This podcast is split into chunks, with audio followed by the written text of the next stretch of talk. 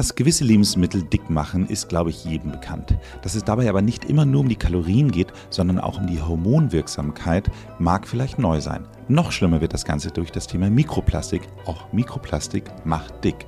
Mehr dazu erfahren Sie in dem Gespräch morgen mit Professor Dr. Frigo von der Universitätsklinik in Wien. Hören Sie rein und bleiben Sie jung.